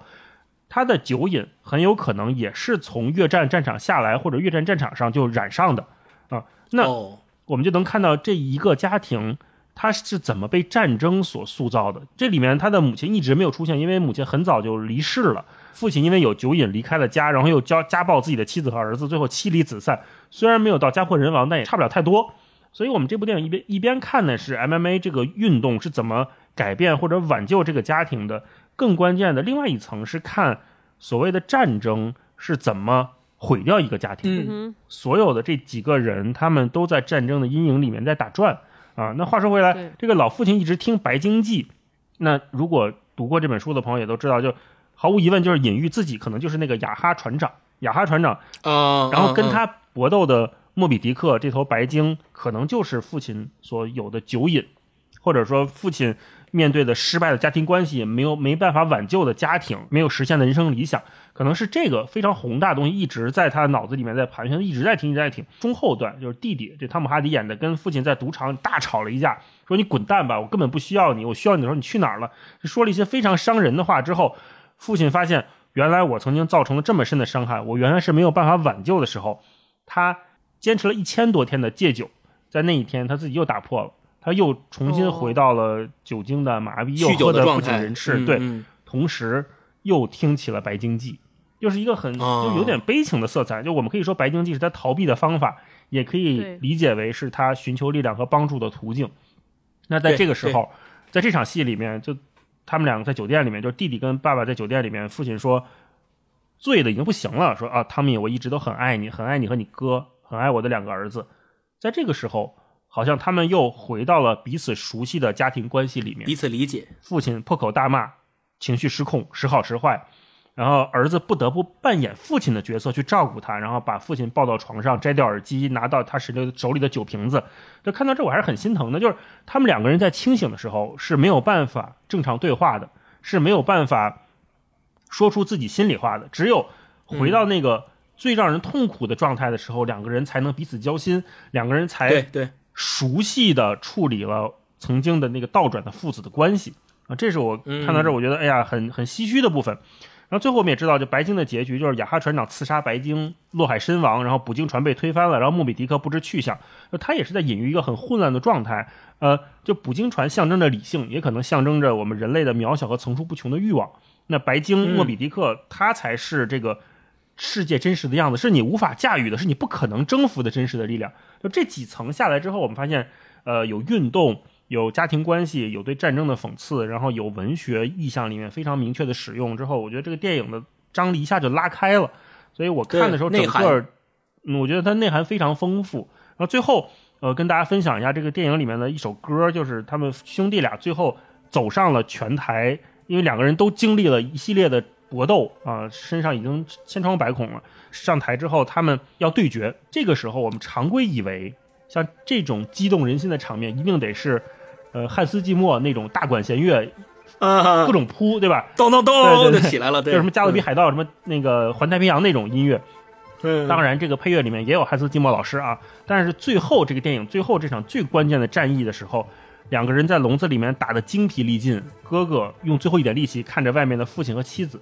这个时候，背景响起了一首歌叫《About Today》，就是关于今天，是一个嗯很慢速的、很有温情的一首歌。这个这首歌是来自美国一个叫做 The National 的摇滚乐队唱的一首非常有名的歌曲。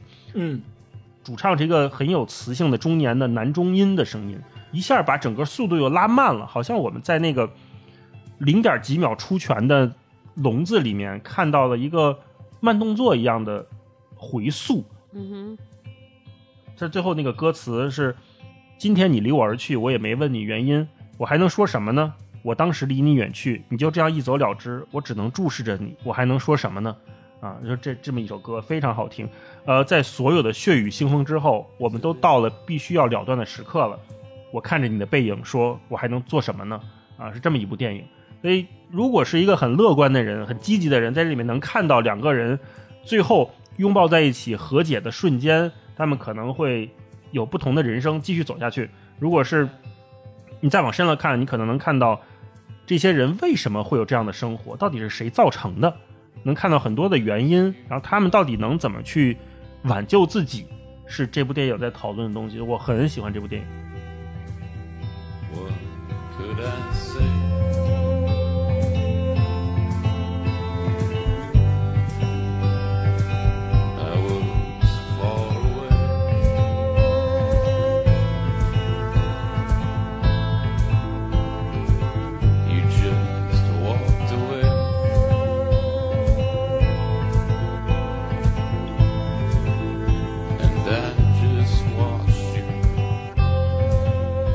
荐大家看这部吧。它是有有内涵，同时也能引发你的思考，也给你启发。我觉得这个这种有内涵的电影还是非常非常吸引人。对对嗯对，好啊，最后一轮我来推荐一个，就是跟先跟足球就没有什么太大关系了，嗯但是跟我们有比较大的关系的，就是说二零一九年的那个特别有名的纪录片叫《棒少年》哦，嗯哼是我推荐这个那个不错，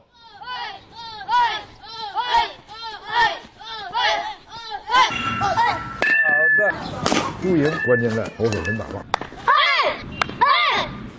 防守要注意，小伤还要注意安全。立，去，好多人啊！家长防备一下，太冷了。你坐下还。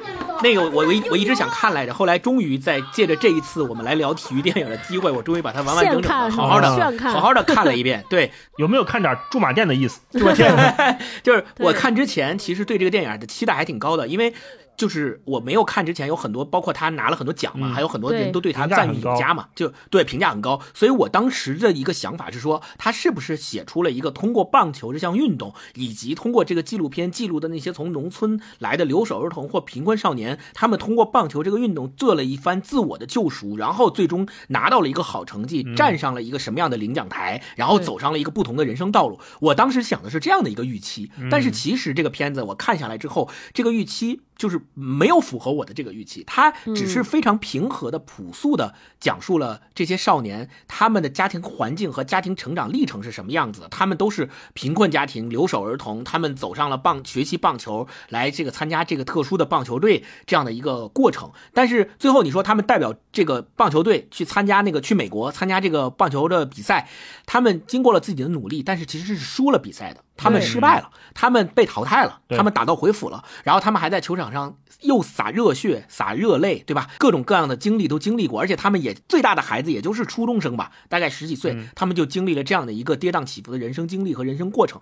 但是最后让我感动的是，他们还是。继续在这个棒球队里面继续做着自己热爱的运动，继续在这个运动的这个过程当中，在团体在大家的关心和关爱之中继续成长着。我觉得这个故事它的延展性和它给我们留下的未来的可能性和希望是非常让我动容的。因为假如说这个片子最后它收，可能就收在一个说啊，大家去美国打了这个比赛，不管是赢是输，然后结束了，大家回来了，然后这孩子们成长了，就结束了。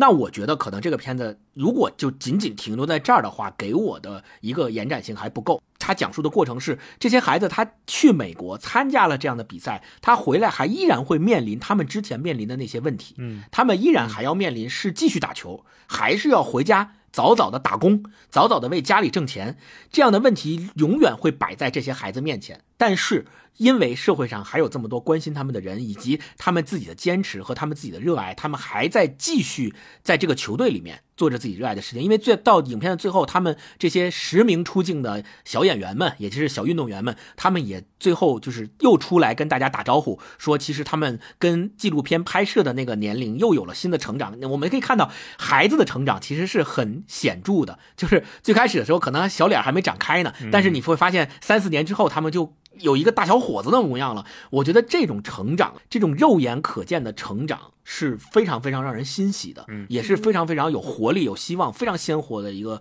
一个动力，非常鲜活的一种力量。我特别喜欢这个纪录片，大家也可以去看一看，嗯嗯，就特别好。而且确实像戴老师说的，在这个纪录片的中间，你常常会有一种无力感，这种无力感来自于这个球队。你看这个孩子都已经这么苦了，他们就是想有那么一个。说不上多好的场地，然后说不上多好的器材，说不上多好的服装，来跟大家一起训练训练棒球，打打棒球。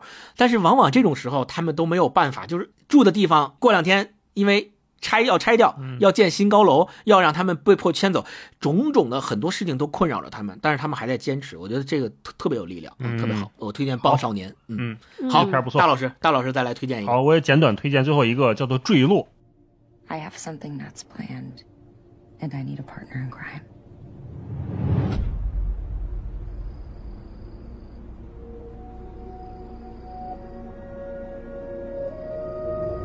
Damn it, Hunter! What are you getting us into? 这个是我哦今年看到的非常喜欢的一个片子。想来想去，还是推荐这个，因为如果说是运动，它也算是极限运动，不是我们传统意义上一般人可以玩的运动。呃，爬高更多的有点像一个强剧情片，一个让你肾上腺素飙升的片子啊。那讲了一个什么故事呢？就是两个女生，Hunter 为了帮助 Becky 走出丧夫的阴影，决定重新开始极限运动。他们两个的极限运动之前是攀岩，现在他们要去爬一个美国当地的废弃的电视信号塔。这个塔对大概是六百爬多米高，对，其实就是一个城市探险的一种。但是他们对爬到顶之后，因为那个塔废弃了很久，这个梯子啊直接就碎掉了，掉下去了，导致他们在一个可能也就是一平米大左右的地方，那个有一个台子上面，在那儿被困住了，面临着没有水、没吃的、没信号、没救援这么一个境地，怎么办？讲的就是这个事儿。因为这个片子它的剧情很强，我就不跟大家说剧情了。我倒是觉得它可能更准确的会放在这种惊悚片，或者说是有点恐怖悬疑的电影放在这个分类里面。很多镜头它那个高空的窒息感是非常强的，是而且还很漂亮，非常好看。嗯呃，我是一个很久没有看到这种，就今年来吧，我觉得是一个看看起来比较刺激的电影之一，我还挺喜欢的。它这里面有反转，它反转的地方就在于你本来以为情节是这样的，然后就下来了，哦，这样，结果突然叭来一个反转，你觉得啊，原来是这样啊，对，它有这样的一个情绪波动对，而且它的反转还都挺合理的，嗯不是那种为了反转而反转的啊。就它非常像我非常喜欢的一恐怖片系列，叫做《死神来了 》那种感觉。就它不是什么鬼怪，也不是什么僵尸，它就是基于很日常的细节、很琐碎的东西，一直在扑扑扑，在堆叠那个不确定。就是两个女孩站在塔底下往上仰望那一刻，你就知道这个塔首先是一个非常不稳定的东西。他们往上爬的时候，就你又能感觉到，就是可能确实是高空，就是那个风声非常大，你就能感觉到风往你耳朵里灌。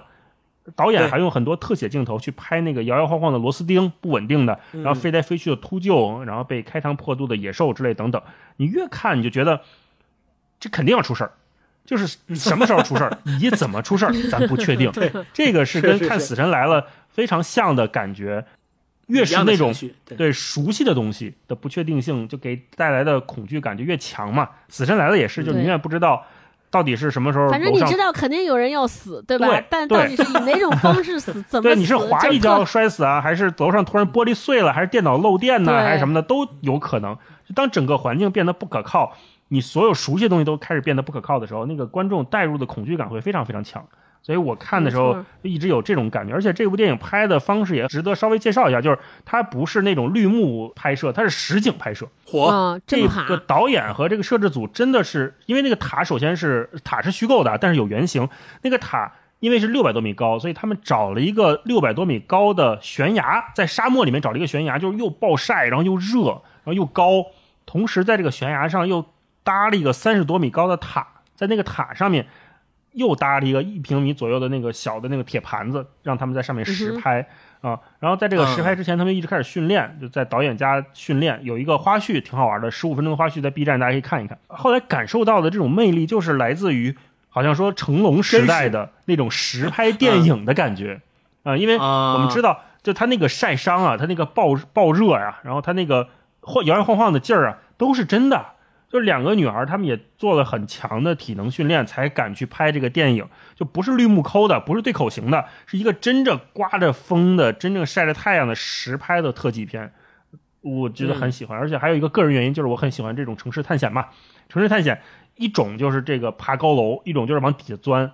所以就是美国人他们很很爱玩这个，也是可能人少的原因之一哈。所以就 跟大家 就跟大家推荐这个。然后这个电影里面有很好几个镜头，就是他们在塔顶上，虽然已经陷入了一个深深的绝望，不知道该怎么下来，但是有几个镜头在塔顶上看日出，看这个沙漠里的风景、暴雨什么的之类的，非常非常漂亮。嗯，就像我们很多时候出去旅行啊、出去探险什么的，有的时候有几个瞬间你遇到了，你就会觉得哇，值了！你看到这个景儿，我来这趟值了。我看这个电影就这种感觉，就是我看到哇，看到这个画面啊，看这个电影预警一下，如果大家有恐高症的，就是慎慎重一下，因为确实他拍的，因为太真实了，有很多镜头都是直上直下的，从高处往往下拍的，所以你看的时候，就你有了坐稳一点啊，别别被吓到啊。这个对，他 就是他虽然有一些硬伤，就包括我看豆瓣上还有很多朋友在说怎么专业，就怎么他们不这样呢？这样不就完了吗？这这不现实。哎对对对哎呦，其实我觉得这样大可不必。就我看那个就很很很觉得没必要，因为如果真的是人专业的，就没这个故事，人家上去就下来，拍什么电影呢？对吧？首先，人家就可能就是不专业，你何必就给人挑刺儿呢？我就看那个豆瓣影评，现在顶头的几个评论就是爹味儿特别足，我看着还挺觉得没意思的。你看电影就没眼看看嘛，对吧？你非得说，呃，专业的不是这样的，专业一定要挂这个绳儿，用那个包。如果是一个纪录片，或者说一个安全宣传片，你肯定跟人说怎么安全怎么来。但是人家是电影嘛，你差不多就行了。对对是是嗯，我是是不是那种对没错我不是那种爱挑刺儿的观众，我看的时候就特愿意沉浸。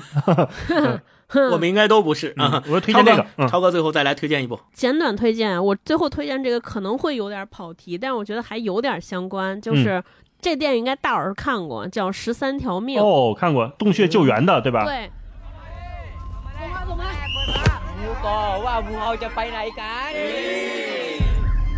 Hey Rick, you following what's happening in Thailand? Some kids stuck in a cave. We're on the list of rescue divers. It's just a tourist cave. It looks easy, but when it's flooded, it's impassable.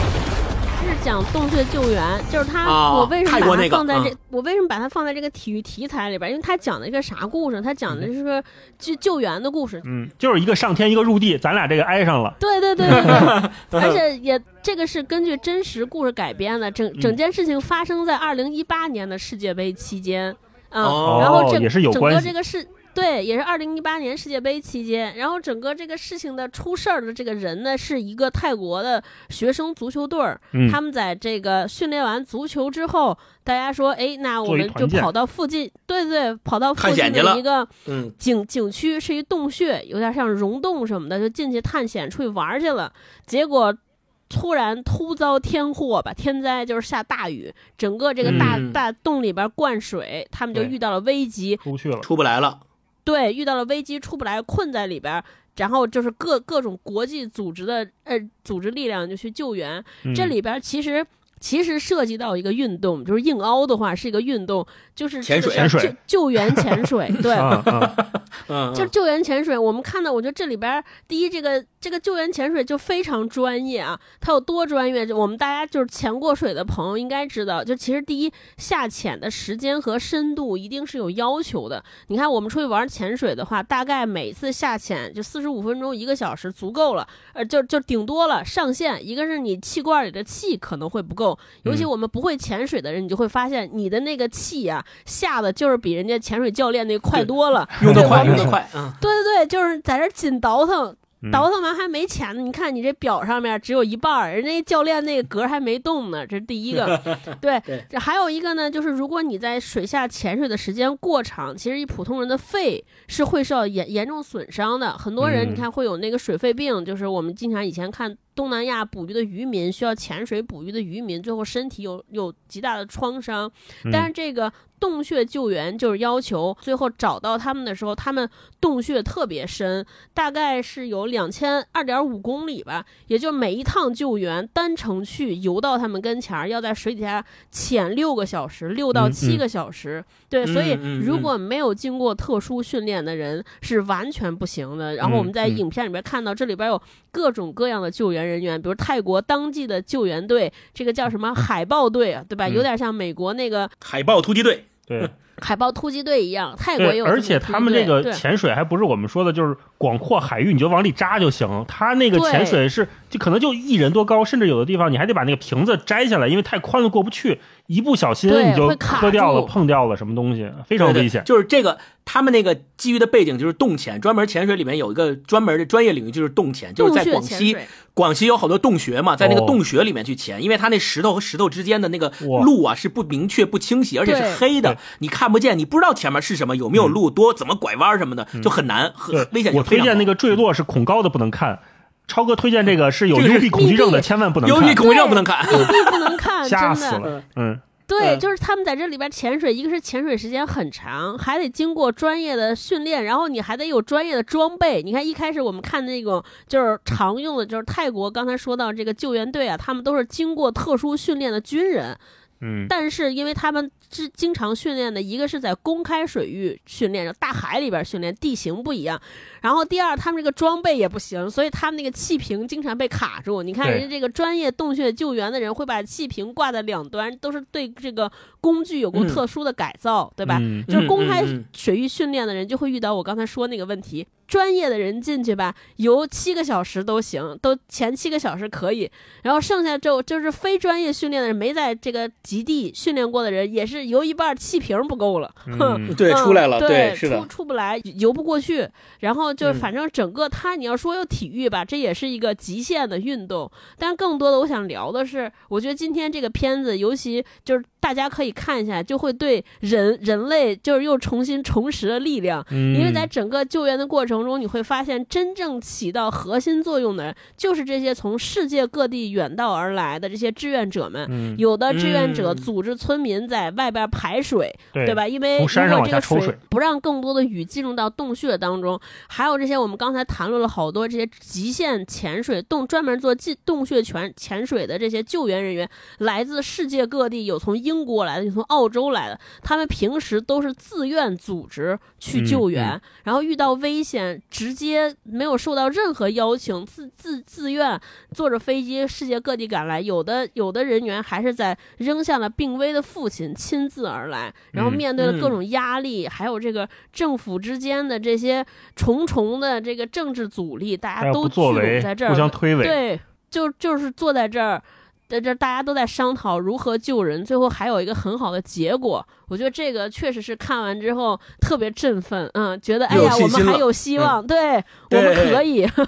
对，是的，是是的，对所以就是这个片儿就能体现出来，大家万众一心、团结一致，为了同一个目标，就是为了救人，不想其他的，嗯。就是为了把这些人赶紧救出来，没有其他的一些任何其他的目的，嗯。大家聚在一起，就为这一个目的去努力。我觉得从这一点上来说，跟我们所喜爱的体育精神也是一脉相承的。嗯嗯。对对，而且我还想提一个，就这个电影里面，除了刚才说在外面施救的这些人，呃，他们那个指导员也很棒，就陪着小孩儿一直困在那个地方的这个教练吧，他一直在给这些啊孩子鼓励，是然后跟他们说要努力，要坚持。虽然我们都知道他自己本身已经背负着一个巨大巨大的内疚和恐惧，但是他还要给这些十几个孩子打气，跟他们说一定可以，一定没问题，然后最后让他们一个一个救出去。而且，呃超哥有一个点，就可能是照顾大家悬念没说，就是因为你想这些孩子没有经过任何的专业的训练，没有任何潜水，甚至可能都不会游泳。专业的人要游十几个小时、六个小时、六个小时才能游到他们那儿，怎么把他们带出去？这个就是一个巨大的问题。嗯对，你说那些当兵的海豹突击队那么好的体力，他们都游不出去，这些孩子怎么出去？他们最后想了一个很、很厉害、很冒险的一招，就不跟大家剧透了，大家可以看啊。留给大家自己去看，怎么把这些孩子对特别棒带出去？是的，是的，特别棒。对，我觉得这个电影拍的特别精彩。就它作为一个电影作品来说，我觉得有几个，一个是它前面那个悬念的设计，就是大老师刚才说这个，呃，怎么能够让大家感受到他们救援的困难呢？他一开始做了个小伏笔，就是这些专业的洞穴潜水的人第一次下去救出来一个人。这个人只其实，在黑暗里边跟他们游了不到两分钟的时间，这个人就在正常人，他一个普通人，就在黑暗里边不知道怎么用潜水器材，然后又很慌，有幽闭，出来的时候就特特差一点发生危险。但是只是游了两分钟，对吧？然后大家就让大家对比说，我靠，那这些孩子要出来游六七个小时怎么办？而且还是孩子呀，啊，这就迫迫使大家在想办法，包括在想办法之前那些挣扎，那些要做选择的这个难度之大、压力之大，对，所以我觉然后这是第一个，第二个是我觉得这些演员特别厉害，这里边这个主演那个克林斯法瑞尔，对吧？我一开始都没看出来是他，因为你看的这些人的。哦你看这些人的这个行为，包括他们下潜局，你觉得他就是一个专业潜水的人，嗯嗯，常年练这个人，你没有想到他是个演员，嗯 嗯嗯，对，嗯我觉得这个特别好，嗯，我就说这个吧，好的，你看超哥最后推荐的这个电影也是，他最后就跟我们看世界杯比赛一样，我们就是大家看这个电影也是一直揪着心，一直为自己喜欢的球队揪着心，说进一个进一个进一个。这个情绪到达那个顶点的时候，终于发生了进球，大家就一下就激动起来了，就特别高兴。我觉得那个一瞬间情绪的迸发，也是嗯足球这项运动以及整个所有的体育运动能够带给我们的一个特别激情澎湃的时刻。今天我们三个人也都分别推荐了三部电影，一共加起来九部，也希望能够给大家在世界看世界杯之余，能够如果感兴趣的话，也可以找出来看一看我们推荐的这些电影。对所有热爱体育运动的来说，一定是一个非常有意思的一个补充吧。也希望你喜欢的球队，你希望他能够取得好成绩的球队，能够继续伴随我们在世界杯的征程上取得好成绩。那也希望大家在这段接下来的这段时间里面，能够继续享受世界杯，继续享受体育带给我们的快乐和激情。好，嗯那我们今天这期节目就先跟大家聊到这儿。也欢迎大家在留言区跟我们说说，如果让你推荐，你会推荐哪些体育电影？跟我们一起分享分享嗯片单，咱把这个有限盘点的活动做大一对点。对，交换片单。截止到你听到这期节目的时候，还在世界杯的队伍里面呢。啊你觉得谁能拿冠军？就别说小组赛被淘汰的了啊，就没没有意义啊好。预测一下，大家看看谁能预测的准。好，那我们今天就先跟大家聊到这儿，我们下期再见。好，拜拜拜拜拜拜